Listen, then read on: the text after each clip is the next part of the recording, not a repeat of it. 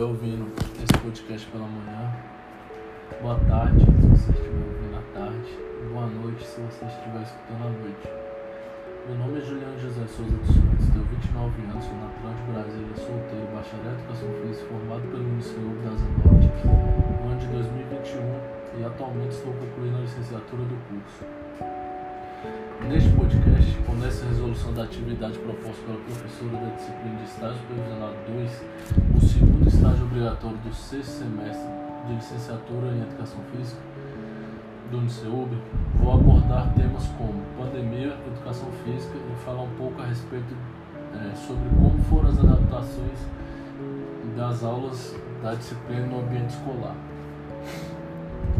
Trarei como principais abordagens como e onde começou a pandemia, como isso afetou a população, quais foram os recursos mais utilizados segundo testemunho de profissionais da área que eu ouvi em conversas tanto é, diretamente entre a pessoa e eu, quanto em observações em sala de aula através da disciplina de estágio e pelas notícias da TV, rádio e internet, para que se continuasse ministrando as aulas de educação física.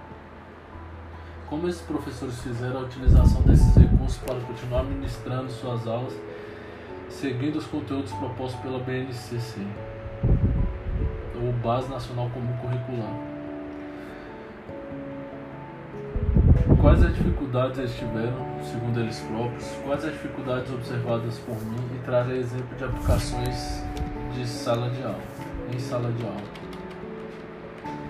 No ano de 2019, surgiu na China um vírus mortal que perdura no mundo até os dias atuais, em 2021, que matou milhões de pessoas ao redor do mundo e segue matando. É, devido à contaminação em massa, o fácil contágio pelo vírus, os enormes prejuízos à saúde que o mesmo causa por longo período de tempo, e que às vezes continua permanecendo no corpo até muitos meses depois do indivíduo é, se dizer curado ou médico dizer que ele está curado, a população mundial teve que se isolar socialmente é, diante de todos esses fatores. Com isso, também tiveram que modificar grande parte de seus hábitos, assim como suas rotinas diárias. Alguns exemplos disso foram comemorar aniversários em família passaram a se tornar uma utopia Praticar exercícios em ambientes com muita gente reunida no mesmo raio, como em parques, quadras de esporte ou academias, ficou inviável. Jantar em seus restaurantes e lanchonetes preferidos, esquece. E nas escolas? Não foi diferente. As aulas presenciais foram suspensas, os professores e os alunos se viram obrigados a manterem-se reclusos em suas casas a escola tiveram que buscar uma nova solução para que o processo de ensino-aprendizagem não ficasse prejudicado, além de reduzir ao máximo a evasão escolar, os prejuízos à aprendizagem, assim como a qualidade do ensino.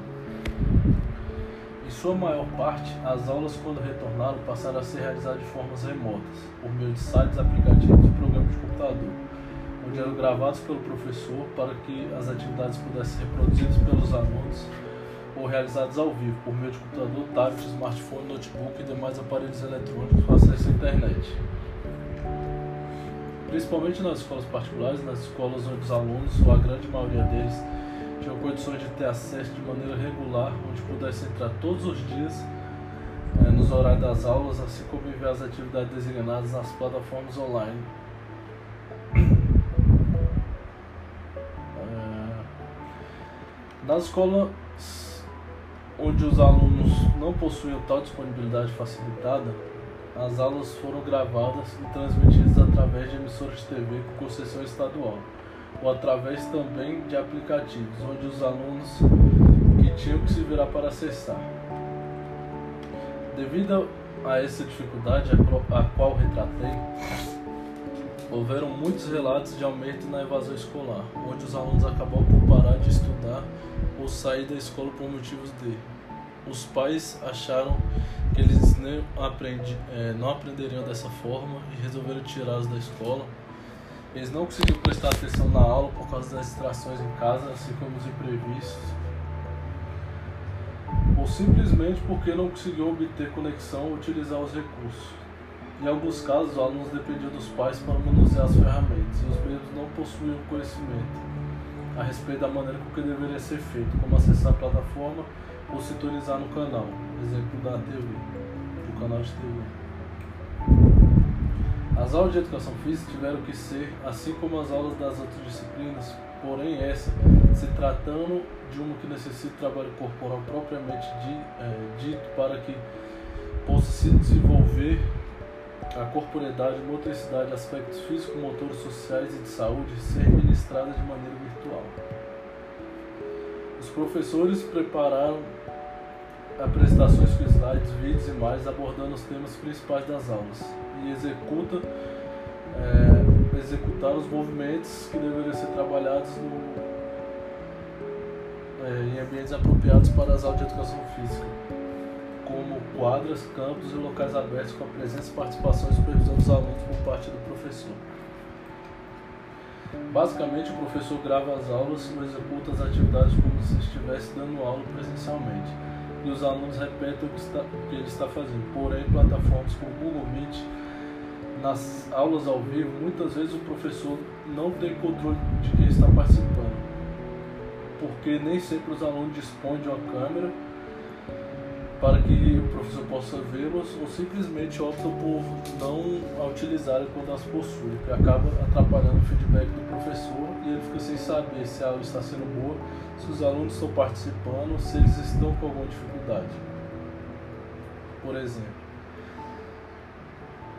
ele simplesmente reproduz o conteúdo e se os alunos participaram da aula bem, senão não há muito o que se fazer. Hoje mesmo, 28 de setembro de 2021, dia que esse podcast está sendo gravado, presenciei uma dessas aulas de maneira virtual na escola onde estou realizando estágio, Passionista, localizado no Riacho Fundo 1, cidade satélite do Distrito Federal. E o professor abordou o treinamento funcional. É, abordou o treinamento funcional. Foi assim, ele executava os exercícios, é, os movimentos e os alunos reproduziam. Ele fez polichinelos, flexões de braço, abdominais e no final concluiu com uma sessão de alongamentos estáticos e dinâmicos, mas os alunos permaneciam com as câmeras fechadas. Uma aluna se dispôs a abrir a câmera, seguida por outra por vontade própria, mas logo após as duas desligaram. O professor não tinha controle sobre é, quem, estava, quem estava fazendo ou não, mas continuava a motivá-los. Como a aula de educação física tem que ser alta astral e motivadora pois na maioria das vezes é a matéria que eles mais gostam ou até mesmo a única que eles não apresentam tanta dificuldade ou nenhuma dificuldade. Nessa escola, hoje, após a disponibilização da vacina para grande parte da sociedade, as aulas estão acontecendo de maneira mesclada, onde parte dos alunos assistem de maneira presencial em sala de aula na própria escola e outra parte assiste através do Google Meet. Há aulas que o professor realiza atividades na quadra da escola ou fora da sala, e outro, é, e outro professor ministra na sala de aula, o que é a vantagem dessa escola em ter disponível dois professores da disciplina. Como eu falei, as aulas do passionista hoje estão ocorrendo tanto presenciais quanto online, de maneira simultânea e de maneira simultânea, online e presencial. Porém, no início da pandemia, as escolas fecharam totalmente. Depois reabriu progressivamente, onde só os professores iam para a sala de aula para gravar. É, onde os professores iam para a sala de aula só para gravar as aulas, enquanto os alunos ficavam em casa e assistiam tanto as gravações quanto as aulas realizadas realizadas ao vivo pelo Google Meet. E conforme a vacinação foi aumentando, foram sendo liberadas as entradas dos alunos de sala de aula. É, foram sendo liberadas as entradas dos alunos na sala de aula. Nas escolas públicas do DF, as aulas tiveram que voltar 100% presenciais, agora no segundo semestre de 2021. E os alunos tiveram que ir para a escola, independente das suas idades e dos riscos de se pegar a doença. Já nos particulares, eles prosseguiram com o sistema de aula à distância, dando preferência à vontade do aluno e dos pais, em que ele vá ou não é, para a aula e se não for, não fique prejudicado, pois poderá assistir à distância, sem ter prejuízo quanto ao conteúdo. Ambos vão ter o mesmo conteúdo.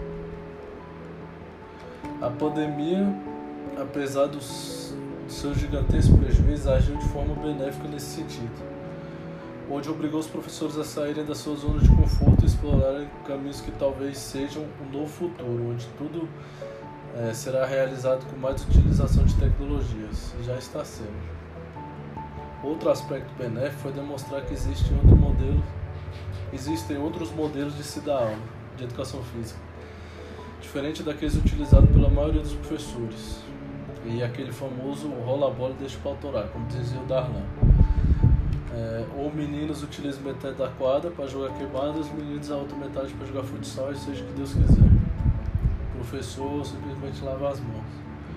É, resumidamente, os professores tiveram que pensar em administrar suas aulas é, utilizando recursos que poderiam ter disponível em suas casas, que pudessem ser manuseados de maneira segura e que os pais permitissem a sua utilização. Tiveram, é, elas tiveram que ser adaptadas às aulas. E os professores tiveram que se adaptar a essa nova realidade.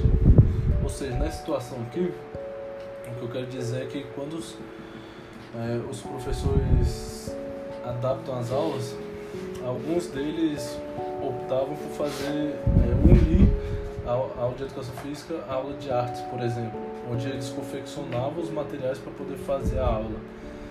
É, um exemplo é corrida de estafeta, boliche com garrafa PET e é, atletismo com corrida de obstáculos, onde colocar duas garrafas PET com barbante e o aluno tinha que saltar por cima. Então esses materiais que são seguros para os alunos, principalmente os menores, é, manusearem, é, o professor procurou utilizar disso também para poder adaptar suas aulas. É, por exemplo, cortavam garrafa PET com tesoura sem ponta e fazia como se fosse uma raquete, onde ele passava uma bolinha de papel é, para alguém que estivesse do lado dele ali, um pai, um irmão, ou ele mesmo podia brincar sozinho, arremessando para cima e aparando na raquete. E basicamente foram essas adaptações que eu vi, que eu ouvi, é, que tiveram em sala de aula, conversando com os professores e acompanhando jornal, televisão e testemunhos, é, artigos científicos na internet também agradeço a professora e esse foi meu podcast.